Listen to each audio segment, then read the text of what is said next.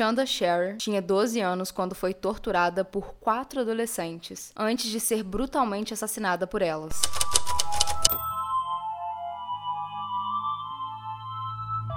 Bem-vindos ao Bu. E outras coisas. Eu sou a Mia. Eu sou a Cibele. Eu sou a Ana. E eu sou o Vitor.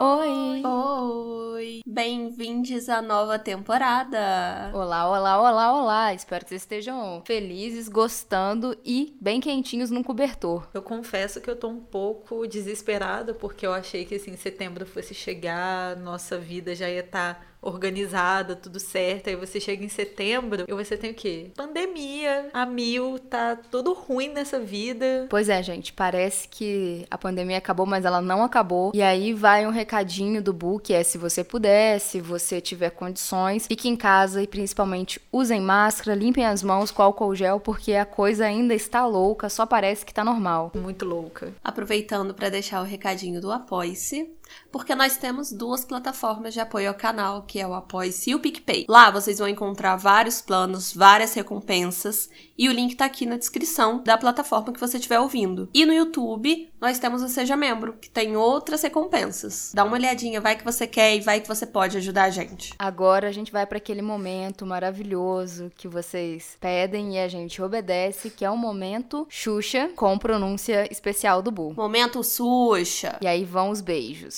Um beijo para o Miguel Carvalho e um beijo muito especial também para o Celso, marido do Hamilton, que chegou agora no canal através dele. E assim, Hamilton, um beijo também para você, querido. Obrigado por ter trazido seu marido lindo, maravilhoso e perfeito para nossa família também. Seja super bem-vindo, Celso, e saibam que vocês já são o nosso casal preferido. É isso. Um beijo para Bruna Prato, pro Yuri Domingues, para Lana Maria, para Jade Troielbi, eu espero que seu sobrenome seja assim, para Natasha Nascimento, para Ani, pro Rodrigo Matos e pra Mariana Ramos. Eu queria mandar um beijo pra Débora Queiroz, Mariana Vale, a Mari, Samanta Lacerda, Alane e o Pedro, Melina Moraes, Lucas Augusto, que eu espero que esteja lavando a louça enquanto escuta o Bu, que eu fiquei sabendo que é uma prática recorrente. Um beijo para vocês, meus queridos. E sigam o Bu nas redes sociais, gente. Continuamos com a nossa meta importantíssima Burruma 20k. E no Instagram e no Spotify ainda Burruma 10k, porque não chegamos lá ainda. Então, assim, se você escuta a gente aqui no YouTube e não escuta a gente no Spotify, vá lá, dá essa forcinha pra gente, segue a gente lá também. E se você escuta a gente só pelo Spotify ou pelo Deezer, vá lá no YouTube e se inscreve no canal, porque é muito importante pra gente. E sintam-se à vontade também, coisinhas, caso vocês não queiram assistir esse episódio, porque a gente tem um aviso de gatilho que a forma, né, conforme conforme vai acontecendo assim os episódios, são bastante violentos também. Então, a gente deixa aqui esse aviso também de gatilho. É isso então, gente. Bora pro caso.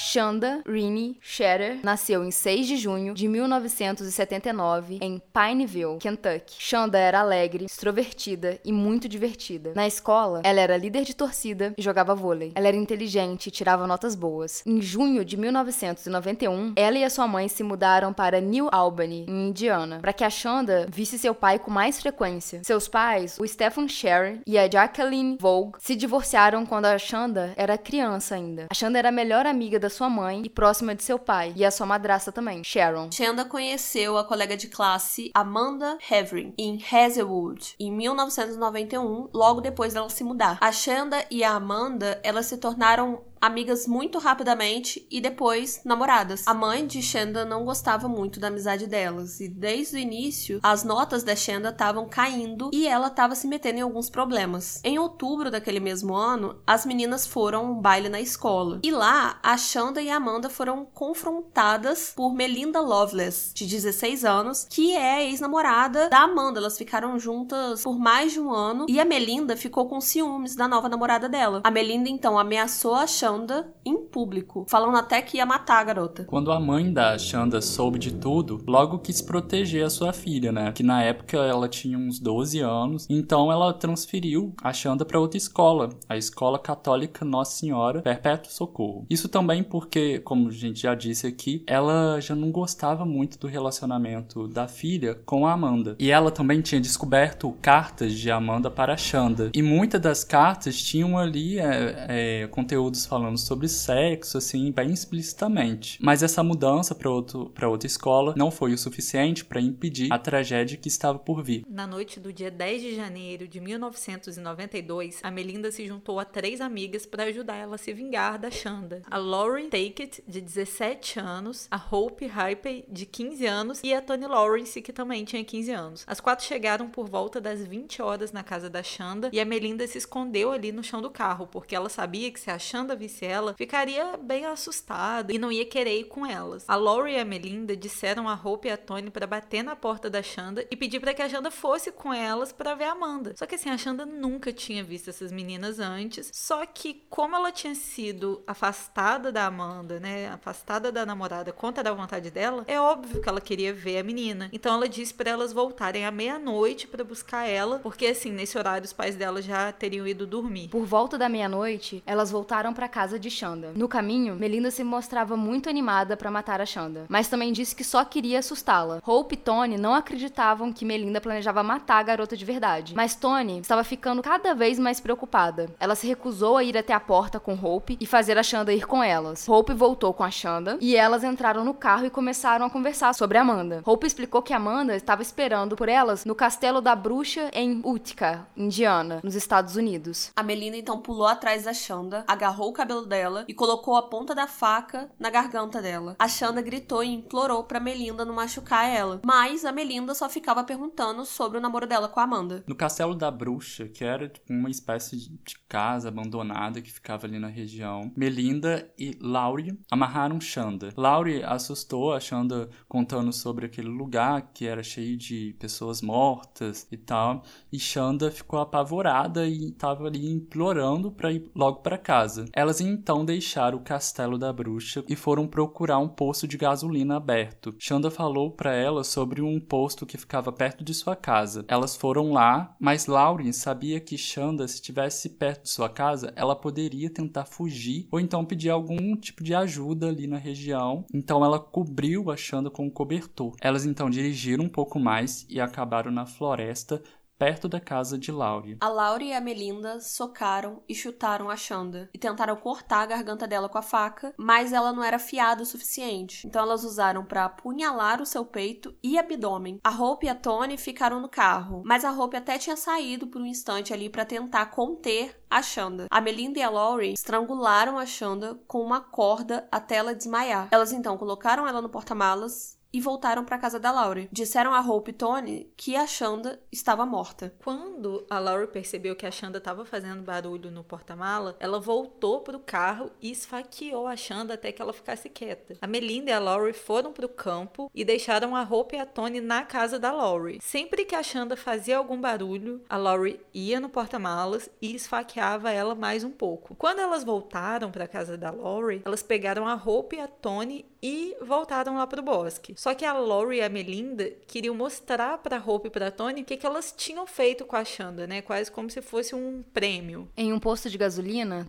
Tony comprou uma garrafa grande de Pepsi para beber, mas a Lori pegou a garrafa, esvaziou e começou a enchê-la com gasolina. Elas dirigiram para o norte e acabaram na Lemon Road, uma estrada cercada por campos. Lori e Hope envolveram Shonda, que ainda estava viva, em um cobertor e a carregaram para a beira dos campos, ainda à vista da estrada. A Lori despejou a gasolina da garrafa na Shonda e botou fogo no corpo da menina. A Tony estava completamente apavorada e foi num telefone público para tentar ligar para uma amiga e contar para ela sobre o assassinato, sobre tudo que tinha acontecido. Só que aí a Melinda e a Laurie decidiram que a Tony precisava ir para casa. Os irmãos Don e Ralph Foley, eles estavam indo caçar quando eles viram um objeto grande e de cor escura perto da estrada. Eles se aproximaram e o Dom pensou que fosse uma boneca, mas eles olharam mais de perto, só então perceberam que era o corpo queimado de uma jovem. Eles voltaram para casa e chamaram a polícia, que lhes disseram para voltar ao local do corpo até a chegada do xerife. E quando o xerife Randall Spray chegou, acompanhado de outras autoridades, eles não podiam acreditar naquela visão horrível que eles tiveram. O corpo da garota tinha sido queimado e ela estava irreconhecível. E também o corpo estava meio que posando de uma maneira sexual, e as autoridades estavam convencidas de que ela provavelmente tinha sido sodomizada. Ao acordar, o pai da Shanda é, percebeu que ela não estava em seu quarto, mas ele não achou nada de estranho porque ele presumiu que ela estaria dormindo na sala. Quando ele percebeu que ela não estava lá, ele começou a se preocupar. Ele então ligou para alguns amigos dela e para a mãe da Shanda, dizendo que não conseguia encontrar ela em lugar nenhum. Então os pais delas resolveram registrar o seu desaparecimento e passaram a procurar ela por todos os lugares. A Tony foi na delegacia com o pai dela e ela estava louca para contar tudo o mais rápido que ela pudesse. Ela contou pro detetive Henry sobre o plano de ir pro show de rock com a Laurie e a Hope, só que elas acabaram indo para New Albany e pegaram a amiga da Lori, a Melinda. Ela sabia que o nome da garota era Shanda e que ela tinha 12 ou 13 anos. Ela não conseguia se lembrar da ordem exata dos acontecimentos, só que ela lembrava dos locais que elas tinham passado, como o Castelo da Bruxa, a floresta, a casa da Lori e da Lori e da Melinda batendo na Shanda ali no porta-malas. Ela também se lembrava de ir pro posto de gasolina e das meninas enchendo a garrafa de Pepsi com gasolina. Tony se lembrava do endereço de Shanda. Henry procurou saber se o relatório de uma pessoa desaparecida havia sido arquivado naquele endereço. Houve um para Shanda Scherer, de 12 anos. A descrição de Shanda no relatório da pessoa desaparecida correspondia ao corpo encontrado mais cedo naquele dia. Os registros dentários foram então usados para identificar positivamente o corpo como sendo de Shanda. Em 12 de janeiro de 1992, Laurie e Melinda foram presas. Todas as quatro meninas foram acusadas como pessoas adultas. Cada uma delas aceitou barganhas para evitar a pena de morte. Laurie e Melinda foram ambas condenadas a 60 anos na prisão feminina de Indiana. Em recurso em 2004, a sentença de Hope foi reduzida de 60 para 35 anos. Tony se confessou culpada de uma acusação de confinamento criminal e foi sentenciada a no máximo 20 anos e ganhou liberdade condicional em 2000 após cumprir oito anos. A Hope teve liberdade condicional em 2006, depois de cumprir 14 anos. No aniversário de 26 anos da morte de Shanda, em 11 de janeiro de 2018, a Laurie foi libertada em liberdade condicional. Melinda saiu da prisão em setembro de 2019. O Steve Sherry, né, pai da Shanda, não soube lidar com a dor da morte da filha, e ele encontrou na bebida uma válvula de escape e morreu justamente por causa do álcool em 2005, quando ele tinha apenas 53 anos. Então, esse caso é muito, muito, muito doido, porque a Xanda era uma menina super tímida. Ela era uma menina, assim, muito boazinha e tal, nunca tinha dado muito trabalho e tal. Ela vai para esse colégio, ela encontra com esse casal e tal. E aí o que acontece é uma parada muito doentia. Primeiro que a Xanda começa a ficar interessada pela namorada da Melinda, que é a Amanda. A Amanda começa a dar uma trela. Elas, essas duas pareciam que viviam brigando, assim, turbulento. E aí, a Amanda, ela, ela se aproveita um pouco da Xanda ter 12 anos e ser muito novinha para tirar certas vantagens, porque ela era muito mais velha. Tem uns relatos no diário dela de, tipo assim, parecer que, que talvez ela foi um pouco induzida a ter umas relações um pouco mais picantes que, de fato, ela estaria apta a ter naquela idade. E eu achei muito massa que a mãe dela, de cara, achou isso um absurdo e quis afastar a filha. Velho, são meninas muito novas novas que mataram uma outra simplesmente por ciúmes, uma. Umas amigas delas que foram pelo embalo, sei lá o que, que essas meninas tinham no meio dessas cabecinhas delas. E a Amanda,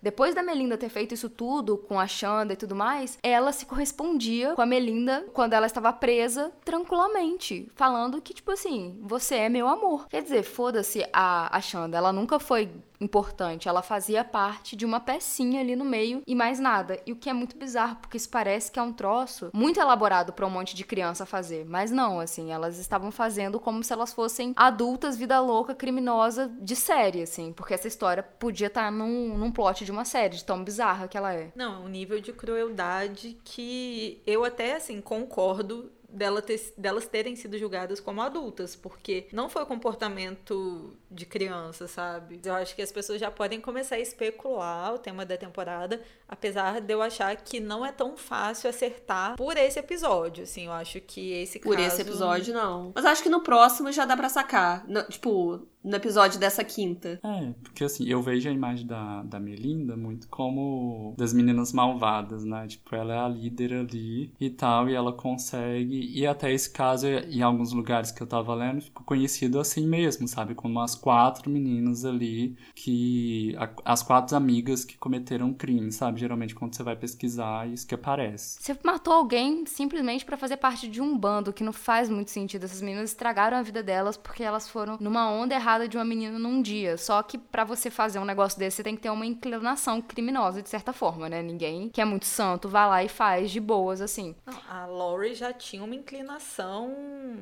absurda, né? Porque ela parece que agrediu mais a Xanda do que a própria Melinda, fisicamente, né? Da, das facadas e tudo mais. Ela entrou na empolgação total ali. Mas tinha uma coisa, assim, de que ela gostava mesmo desse rolê mais criminoso, assim, desse negócio. De... Ela tinha, parecia que, muita raiva e coisa do tipo. A grande questão é, gente, não mate ninguém, mas principalmente, olha o nível da burrice de você matar junto com um monte de gente que você nem conhece direito, que obviamente não vai te acobertar, sabe? Elas foram sério, foi muita burrice. Mas não existe crime inteligente, porque a gente já falou várias vezes que não existe crime perfeito. Você vai ser pego alguma hora, provavelmente. Mas assim, essa parada de adolescente cometer burrice é uma coisa que vai ter nessa temporada. Achar que aquele problema, aquela situação é a coisa mais importante da vida, aí age com uma extrema burrice e acaba destruindo a vida. Burrice e crueldade, né? Uma impulsividade mesmo, né? E assim, gente, um recadinho do ET Bilu aqui, começando, não seja parceiro no crime, assim, não nesse tipo, sabe? Igual amigos, hum. somos parceiros do crime.